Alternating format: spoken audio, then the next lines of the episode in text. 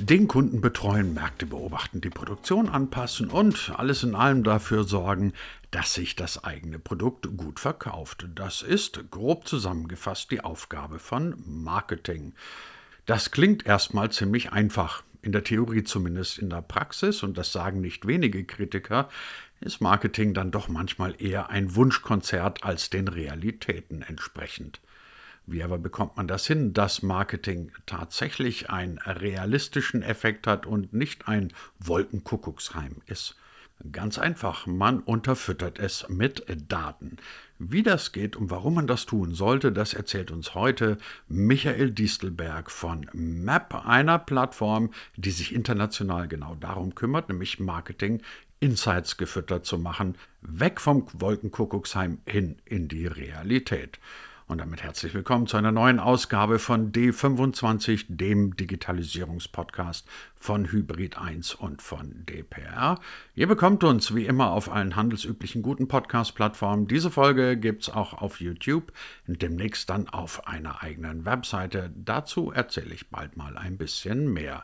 Mein Name ist Christian Jakubetz und ich wünsche spannende 20 Minuten mit Michael Distelberg. Herr Distelberg mag Zufall sein oder auch nicht, aber in der letzten Zeit wirklich sehr, sehr viel mit dem Thema Marketing konfrontiert worden, auch in Folgen dieses Podcasts. Da ging es um alle möglichen Varianten von Marketing. Wir beide reden heute über datengestütztes Marketing. Und bevor wir da möglicherweise mit den Begrifflichkeiten durcheinander kommen, datengestütztes Marketing. Was versteht man da eigentlich drunter? Ja, das ist eine, das ist eine gute Frage. Ähm, ich glaube, die, die beste Erklärung dafür ist, äh, wenn man sich vorstellt, dass das so ein bisschen die Übertragung der realen Welt auf die, auf die virtuelle Welt ist, was das Marketing betrifft.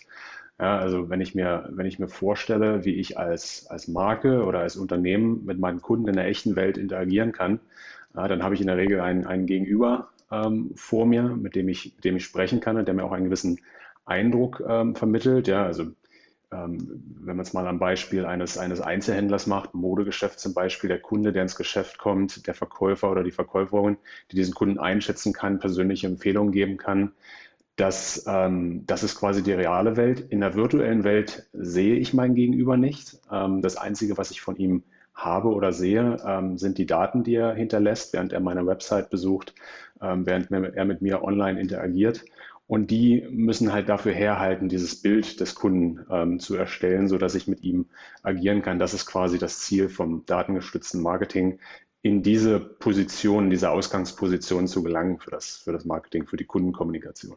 Lassen Sie mich ganz naiv nochmal nachfragen. Also man spricht ja gerne normalerweise von Personas, die ich mir irgendwie ausdenke und sage, so, das ist jetzt mein Idealkunde XY und der hat die und die Eigenschaften.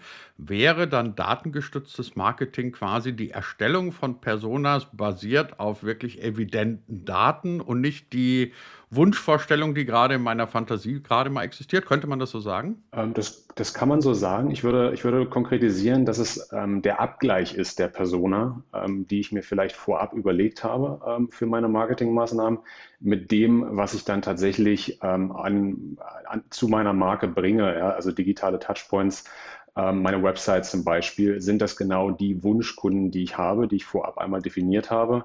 Passt das zusammen oder muss ich nachjustieren in meinem in meiner Kundenansprache, in meiner, in meiner Werbung im Advertising. Das ist ein spannender Punkt, den Sie sagen, weil ich mir das ein paar Mal schon gedacht habe, mir aber nie sicher war, bilde ich mir das ein oder ist es so? Ich habe manchmal so den Eindruck, dass es Unternehmen gibt, die erzählen dir dann ganz ausführlich was von ihren Kunden, von Personas. Und dann denke ich mir oft, also im Medienbereich beispielsweise, ja, aber da ist doch jetzt doch mehr der Wunsch der Vater des Gedanken, weil das ist so gar nicht die Zielgruppe, die ihr erwischt, Passiert mir das einfach nur ein bisschen zufällig oft oder ist es immer noch Realität, dass, äh, sagen wir mal, Wunsch und Realität im Marketing so ein bisschen auseinanderklaffen? Definitiv. Also das ist, das ist eine absolut valide Beobachtung, ähm, die, die, die ich in meiner Rolle definitiv aufmache, die wir im Umgang mit unseren Kunden haben. Ähm, die, das datengetriebene Marketing ähm, wird schon seit Jahren, wenn ich sage sogar seit Jahrzehnten ähm, gepredigt ähm, von, den, von den verschiedensten Medien in den verschiedensten Fachkreisen. Ähm, in der Praxis sieht es dann doch noch ein bisschen anders aus. Also da, da, da werden die Herausforderungen doch recht schnell ähm, deutlich in der ganz praktischen Umsetzung. Ähm, von daher geht das schon noch stark auseinander. Es gibt es gibt wenige Marken, wenige Unternehmen, die das heute schon sehr gut beherrschen. Die sind dann in der Regel halt auch sehr erfolgreich, ja, weil das schon das Erfolgsrezept ist, um halt auch in den digitalen Kanälen ähm, wirklich gewinnbringend unterwegs zu sein. Wie erklären Sie sich denn das? Also wollen Menschen gerne belogen werden, sich selber belügen oder nennen wir es mal nicht lügen, das klingt zu hart, aber sagen wir mal, wollen Menschen sich gerne Illusionen aufrechterhalten und in diesen Illusionen nicht gestört werden? Ich denke schon. Natürlich ist ähm, gerade beim Marketing geht es ja auch um, um aspirative Werte, ja, wofür ich als Unternehmen gern stehen möchte, für was ich wahrgenommen werden möchte. Von daher ist das Marketing sicherlich immer, äh, schießt immer etwas über das Ziel hinaus und das, was ich dann tatsächlich an, an, an Kunden ähm, generiere, ähm, spiegelt mehr die Realität wider. Ähm, aber ich glaube, das, ist, das hört einfach dazu. Ja, das ist die Rolle des Marketings da, ähm, durchaus über das Ziel hinauszuschießen. Wenn wir nochmal auf, aufs Konkrete kommen, also wir haben jetzt so ein bisschen über die Theorie geredet. Wir wissen, dass datengestütztes Marketing jetzt keine Erfindung des Jahres 2021 ist und möglicherweise nicht mal von 2019, sondern dass es das schon länger gibt. Aber vielleicht können wir es mal in ein Beispiel ähm, ähm, umwandeln. Wie funktioniert das dann? Wie macht man das? gut und richtig sozusagen? Ja, also ähm, die meisten Unternehmen fangen mit relativ simplen ähm, Anwendungsfällen an. Ja, ich glaube, wir alle kennen das ähm, aus der Interaktion mit verschiedenen Unternehmen. Die Geburtstags-E-Mail, die ich bekomme, ähm, zum Beispiel, ist so, dass das das, das simpelste Beispiel für datengetriebenes Marketing, wo aber durchaus schon ganz viele Komponenten drinstecken, ähm, die, die dafür notwendig sind. Ja, also erstmal benötige ich die Information, wann hat mein Kunde, meine Kundin Geburtstag. Daraus muss ich mir ein Alter berechnen. Diese Information muss auch noch in meinem Kommunikationskanal zur Verfügung stehen und nicht in irgendeinem anderen getrennten System ja, ähm, und muss dann eingesetzt werden. Im Fall der, der Geburtstags-E-Mail zum Beispiel ähm, halt das Alter, dass ich sagen kann, herzlichen Glückwunsch zu Ihrem 40. Geburtstag. Ähm, und vielleicht gebe ich auch noch eine persönliche Produktempfehlung. Also hier ist, kommt Personalisierung ähm, schon mit rein, dass ich halt diesen, diese Nachricht wirklich personalisiert habe, persönliche Ansprache, als auch die Fähigkeit, diese Daten nicht bloß vorliegen zu haben, sondern auch die Erkenntnis daraus, nämlich das Alter aus dem Geburtsdatum berechnet, ähm, zur Verfügung zu haben. Ja. Das ist jetzt ein relativ simples Beispiel. Das setzt sich dann fort über Anwendungsfälle wie ähm, Produktempfehlung, ja, auch ein ganz klassisches, klassisches Element des datengetriebenen Marketings. Da geht es um die Personalisierung auf der Webseite. Ja. Ähm, das Beispiel ähm, vom Anfang mit der Verkäuferin, die den Kunden gerne ähm, im Modegeschäft beraten möchte, auf Basis dessen, was er, ähm, was er sozusagen an, als Interesse gerade mitbringt. Das sind dann wiederum die, die Produktempfehlungen, wo ich ähm, entsprechende Empfehlungen gebe aller Kunden, die das angesehen haben, ähm, kauft dann am Ende jene Produkte. Ähm, aber es gibt auch durchaus komplexe ähm, Anwendungen, die, ähm, die wir in der Arbeit zum Beispiel mit unserem Kunden inzwischen immer wieder äh, ja, versuchen umzusetzen. Da hört zum Beispiel dazu die Fähigkeit, auf Basis der, der Daten, die mir vorliegen, zu wissen, ob jemand gutscheinaffin ist oder nicht. Ja? Also gerade im Einzelhandel ist es ja der Fall, ähm, dass gerne mit Gutscheinen versucht wird, neue Kunden zu akquirieren. Das ist etwas, was als Unternehmen meine, meine Marge schmälert. Ja? Also ich ähm, muss damit sehr, sehr sparsam umgehen. Ja, das Kalkül dahinter ist ja immer, dass es, dass es Wiederholungskäufe gibt, sodass sich das Ganze dann auch rechnet. Was wäre, wenn ich als Marke schon beim Besuch dieses potenziellen Kunden auf der Website erkennen kann, der ist gutscheinaffin, ja oder nein, muss ich dem einen Gutschein ausspielen. Ähm, das ist im Endeffekt dann eine Anwendung von Machine Learning, künstlicher Intelligenz, die anhand vorhergehender Besuche und Kundeninteraktionen gelernt hat, ob jemand einen Gutschein benötigt hat, ja oder nein, so dass ich die Informationen nutzen kann. Zeige ich ihm jetzt eine, ein Pop-up auf meiner Webseite an, was einen Gutschein nochmal liefert, schicke ich ihm eine E-Mail, ja oder nein das wäre schon wieder eine komplexere Anwendung von, von datengetriebenem Marketing. Was brauche ich denn dann alles dafür? Also ich meine, klar, die Daten natürlich irgendwo, aber ich brauche ja wahrscheinlich auch irgendjemand, und ich vermute mal, das wird eine Maschine sein, die die geeigneten Rückschlüsse daraus zieht, weil Daten allein sind ja erstmal nur, Sie gestatten mir den Ausdruck, eine dumme Masse. Ähm, die Frage ist, wie, welche Rückschlüsse ziehe ich dann daraus? Also kurz gefragt, was brauche ich dafür, um die richtigen Schlüsse zu ziehen? Ja, also es, es fängt natürlich mit den Daten an. Ähm, und die, die Herausforderung bei den Daten selbst ist, wie Sie schon richtig sagen, Daten selbst sind erstmal relativ dumm, relativ simpel. Ähm, da steckt noch kein Wert drin. Ähm, ich nenne es gern das Veredeln von Daten, ja, also das Extrahieren von, von Erkenntnissen. Da sind wir dann im Bereich ähm, Analytics, Statistik, ähm, aber auch Machine Learning, diese Anwendung. Ja. Ähm, ich fasse das gerne unter dem Oberbegriff Intelligence zusammen aus dem Englischen quasi für die ähm, Ermittlung der Erkenntnisse aus diesen Daten. Das heißt, ich würde mir eine Softwarelandschaft so vorstellen, dass in der Mitte wirklich dieses Kundenprofil steht, ähm, was ähm, alle möglichen Informationen möglich auf den gemeinsamen Nenner bringt, nämlich der Kunde selbst. Ja, die Daten müssen in dieses Kundenprofil reinkommen. Ich brauche also Konnektoren in all meine Kunden-Touchpoints. Ja, das, sind, das ist die Website selbst, das kann eine App sein, äh, das kann ein CRM-System sein, in dem verschiedene Kundenprofile mit bestimmten Attributen vorliegen, die müssen mit zur Verfügung gestellt werden. Ja, das, das ergibt dann dieses Kundenprofil, das ich wiederum analysieren kann. Ja, Statistik, Analyse, Analyse meistens zur Ableitung von Interpretationen der Daten, aber auch Machine Learning, um wirklich ähm, ja, Erkenntnisse daraus zu extrahieren. Und jetzt kommt die große Herausforderung, diese Erkenntnisse möglichst nahtlos diesen Kommunikationskanälen zur Verfügung zu stellen. Zu stellen. Ja, da reden wir dann von dem E-Mail-Kanal. SMS ist für einige Unternehmen noch ein relevanter Kanal. Ähm, Postwurfsendungen, ähm, die Website-Personalisierung selbst, ja, Produktempfehlungen, Overlays oder Pop-ups. Ähm, solche Kanäle ähm, gehören da dann auch dazu. Um die Kanäle erfolgreich bespielen zu können, ähm, reicht nicht bloß, reichen nicht bloß die Daten aus. Ich brauche auch den Content. Ja, wir sind beim Thema Content Management. Wo, ähm, wo liegt dieser Content vor? Das, das brauche ich nicht bloß für die Webseite, das brauche ich für alle Kanäle. Möglichst zentral, um das halt auch effizient zu machen, ja, dass ich meinen Content nicht an fünf verschiedenen Stellen ähm, erstellen muss und hinterlegen muss. Und dann hat man eigentlich schon einen soliden eine solide Grundausstattung, ähm, was das ganze Thema datengestütztes Marketing angeht. Das i-Tüpfelchen, würde ich sagen, ist, wenn man das Ganze noch verbinden kann mit seiner Unternehmensstrategie. Ja, das ist so die Königsdisziplin, die, an der sich die, die fortgeschrittenen Unternehmen ähm, gerade versuchen.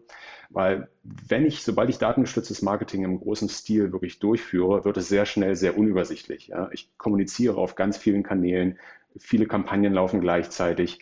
Automatisierungen sind vielleicht auch ähm, erfolgt. Das heißt, ich weiß gar nicht mehr, welche E-Mail zum Beispiel zu welchem Zeitpunkt rausgeht. Das ist sehr, sehr vielfältig.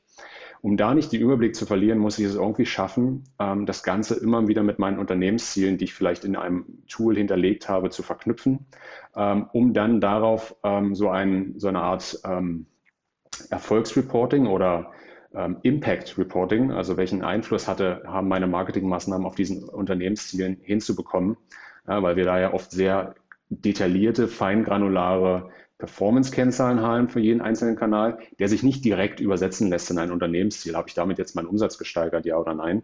Ähm, bin ich effizienter geworden? Da sind oft noch Schritt, äh, Zwischenschritte notwendig. Das heißt, diese Strategiekomponente, wo man das Ganze wieder ein bisschen abstrahiert ja, und auf ein, ein, ein, ein, größeres ähm, Gesamtbild versucht zu bringen, ist definitiv noch eine interessante Komponente, an der sich einige Unternehmen inzwischen schon ausprobieren. Weil Sie gerade dieses, weil Sie gerade dieses Stichwort sagen. Ähm, ich meine, das klingt jetzt erstmal alles ähm, ja, plausibel. Klingt jetzt auch nicht nach Hexenwerk und trotz alledem würde ich aus Ihren Worten so ein bisschen rauslesen wollen, funktioniert leider nicht immer. Woran scheitert es denn? Kann man, kann man da eine Regel ablesen? das sind die drei typischen Fehler, die gemacht werden? Also damit beschäftige ich persönlich mich schon sehr lange, schon viele Jahre. Ähm, ich komme aus der Beratung, habe es versucht, in vielen Unternehmen ähm, unterzubringen. Inzwischen bin ich in der Softwareentwicklung und versuche das Ganze eher ähm, über Softwarelösungen nachhaltiger für viele Unternehmen zu machen. Und ähm, ich sage mal so, ich bin mit meinem Latein noch nicht am Ende, aber ich versuche es tatsächlich zu, zu quantifizieren. Also wir haben ganz aktuell ähm, mit den Analysten von Forrester zusammengearbeitet, um eine Umfrage zu machen ähm, unter, unter Marketingentscheidern, ja, also in den USA als auch in Europa, ähm, inklusive Deutschland, und haben im Endeffekt gefragt, wie steht es um datengetriebenes Marketing? Wie weit sind die Unternehmen da? Welche Herausforderungen begegnen den Unternehmen? Und ähm, ja, was hat funktioniert und was hat nicht funktioniert für die Unternehmen, die auch schon erfolgreich sind? Ich meine, das ist ja am Ende die, die spannende Frage. Da kam etwas recht Interessantes raus. Also erstmal sind sich so ziemlich alle Marketeers einig, ähm, datengetriebenes Marketing ist ein Must-Have, das muss ich tun. Ja, also in, in, der, in der Studie kam heraus, 90 Prozent sagen, es ist wichtig und die anderen 10 Prozent sagen nicht etwas ist unwichtig, sondern sagen, es ist einigermaßen wichtig. Also da sieht man schon, wie die, wie die Prioritäten verteilt sind. Ähm, wenn, wenn die Unternehmen befragt wurden oder die Marketingentscheider befragt wurden, welche Herausforderungen sie sehen, dann stand eigentlich an erster Stelle immer ähm, so person personelle Herausforderungen. Ich habe nicht die richtigen Fachkräfte, um das Ganze umzusetzen. Ähm, ich wenn, wenn, mich nicht alles täuscht, waren es deutlich über 50 Prozent, ähm, die, das, ähm, die das angegeben haben. Wenn man dann allerdings auf die Unternehmen schaut, die ähm, darin schon erfolgreich sagen und sie befragt, welche Maßnahmen, die sie sich vielleicht versprochen haben, haben nicht den gewünschten Erfolg ähm, gebracht, dann stehen da die Fachkräfte wieder ganz oben. Das heißt, zusätzliche Fachkräfte einzustellen, hat nicht den gewünschten ähm, Effekt erzielt. Ja. Am Ende des Tages, wenn man die Frage dann anders herumstellt, was hat denn tatsächlich eine Auswirkung gehabt auf den Erfolg, dann waren es so relativ banale Sachen wie Customer Insights, also Erkenntnisse, die ich aus den Kunden gewinnen kann, also Softwarelösungen, die am Ende in der Lage waren, ähm, das zu machen. Ähm, eine, eine, weitere Antwort auf Platz zwei oder drei war ähm, Marketing Automation Lösung. Darüber spricht in der heutigen Medienlandschaft kaum noch jemand. Marketing Automation war gefühlt eine Sache von vor zehn Jahren. Ja, ähm, aber dieses Arbeitstier Marketing Automatisierung ist tatsächlich das, was bei der Personalisierung immer noch einen der größten ähm, Effekte hat, weil ich einfach etwas brauche, was nicht bloß mit personellen Ressourcen skaliert, sondern möglichst ähm, über, über Tools gelöst werden kann. Ich persönlich nehme aus der Studie mit, ähm, dass es insbesondere an den ähm, Softwarelösungsanbietern ähm, noch scheitert, die ihre Tools nicht intuitiv genug gestalten, die bestehenden Marketingteams damit noch nicht wirklich umgehen können und das Ganze noch wesentlich einfacher gemacht werden muss. Ein Beispiel, was, was mir recht häufig begegnet ist, zwischen Datenerfassung und tatsächlicher Kommunikation. Da sind unzählige Schritte notwendig, um das Ganze dann auch wirklich nutzbar zu machen. Hier einen Marketer an die Hand zu nehmen und sagen, okay, du möchtest gern ähm, eine Kampagne für deine Warenkorbabbrecher im, im E-Commerce-Shop ähm, umsetzen. Ich könnte dir jetzt eine 50-Schritt-Anleitung geben, wie du das Ganze konfigurierst. Oder hier ist eine Vorlage, passt die doch auf deine Bedürfnisse an ähm, und es funktioniert. Ja? Also solche Lösungen ähm, werden, sind noch viel stärker ähm, gefragt und benötigt, um da wirklich erfolgreich zu werden. Einfach weil es personell nicht skaliert und, und die, die, die notwendige Lösung darüber nicht, nicht ins Unternehmen kommt. Das war so unter dem Strich für mich persönlich das Ergebnis dieser Studie. Jetzt heißt dieser Podcast D25, das hat äh, quasi mehrere Bedeutungen gleich. Das D steht für digital, steht auch für Deutschland. Die 25 ist einfacher erklärt, die ist wirklich selbsterklärend. Ähm, wenn wir das Motto dieses Podcasts uns zum Ende unserer neuen Ausgabe mal so ein kleines bisschen ähm, zur Devise machen, was denken Sie denn, wo wird D25 in Sachen Marketing stehen? Werden wir dann wirklich so weit sein, dass dieses datengestützte Marketing nicht nur etwas ist, von dem alle sagen, ja, das müsste man mal unbedingt machen, sondern dass sie es auch alle tun? Oder sind wir immer noch dann in, in dem Punkt, wo wir dann bewundern zu Amazon, Apple oder wie sie alle heißen, aufschauen und sagen, Mensch, die machen das toll, aber wir kriegen es immer noch nicht hin? Ich würde es so beantworten. Ich glaube, es gibt keine andere Wahl. Ähm, spätestens jetzt in dem Pandem Pandemiejahr haben wir gelernt, ähm, dass ohne die virtuelle Welt viele essentielle Sachen, die Unternehmen heute machen, gar nicht, gar nicht mehr möglich sind, einfach weil sie, weil sie verboten sind oder weil sie gefährlich sind. Ähm, das heißt, Unternehmen, die es nicht schaffen, ähm, datengetrieben zu werden im Marketing, werden vor sehr, sehr großen Herausforderungen stehen und wahrscheinlich keine langfristige ähm, Perspektive haben, ähm, zu wachsen. Sie werden vielleicht überlegen, aber überleben, werden aber nicht mehr wachsen können. Von daher bin ich da relativ starker Meinung, ähm, dass es unausweichlich ist und jedes Unternehmen ähm, es akzeptieren muss. Ja? Also es fängt mit der Akzeptanz an, dass ich mich vielleicht neu erfinden muss. Gerade eher ähm, traditionelle Unternehmen, die in der Vergangenheit ganz anders agiert haben, bei denen sind es oft interne Widerstände, Widerstände die dafür sorgen, dass ich vielleicht noch nicht datengetrieben bin. Und sobald dort die Erkenntnis einsetzt, ich muss mich verändern, andererseits gibt es für mich keine Wachstumsmöglichkeiten mehr, dann sind wir auch auf einem erfolgreichen Weg. Und ähm, es gibt genug Beispiele äh, von Unternehmen, die es bereits geschafft haben. Das heißt, es ist definitiv unmöglich, nicht unmöglich. Ähm, der Beweis ist erbracht. Ähm, und jetzt ist es ähm, an den Unternehmen, die dann noch ein wenig hinterherhinken, äh, den Anschluss nicht zu verlieren und vielleicht sogar auf die Überholspur zu kommen. Sagt unser heutiger Gast in der neuen Ausgabe von D25, dem Digitalisierungspodcast, Michael Dieselberg von MAP. Herr Dieselberg, ganz herzlichen Dank dafür. Sehr gerne. Vielen Dank, dass ich hier sein durfte.